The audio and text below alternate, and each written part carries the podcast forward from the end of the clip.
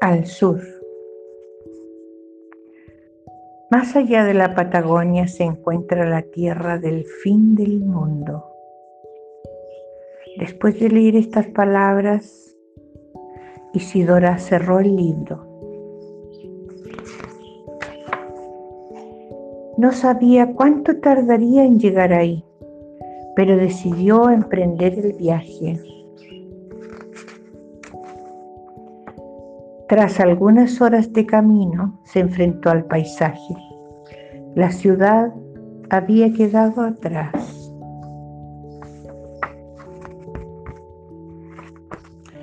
Contrario a lo que había escuchado, que al sur no había nada, ella encontró bastante. Más espacio, más camino, más viento, incluso el tiempo se alargaba. Aceptó la lluvia como un bautizo que le dio su nombre de viajera. Durmió a la orilla del camino, bajo la cruz del sur, guía de viajeros. Entre caminar y escuchar el incesante viento, transcurrieron los días. Al igual que los hallazgos, un enorme glaciar multitud de nubes atrapadas sin llegar a convertirse en lluvia. O aquella naranja que encontró en medio de la inmensidad como un planeta que hubiera naufragado. Al inicio de un nuevo mes encontró el mar. De la otra orilla venía el viento y cruzó.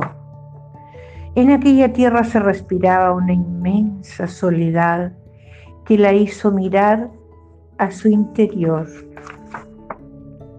Algo le decía que el fin de la travesía se acercaba. Un par de días después, ahí estaba, el faro del fin del mundo. Y más allá, algo enorme y de una gran luz. Se las arregló con lo que tenía para seguir.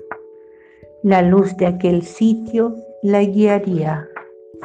Llegó a una tierra de frío y silencio, de hielo y extraña belleza. Y en aquel lugar encontró vida. Una familia de pingüinos salió a recibirla. Era el final de un largo camino, pero el horizonte seguía ahí, esperándola. Aún faltaba el regreso a casa.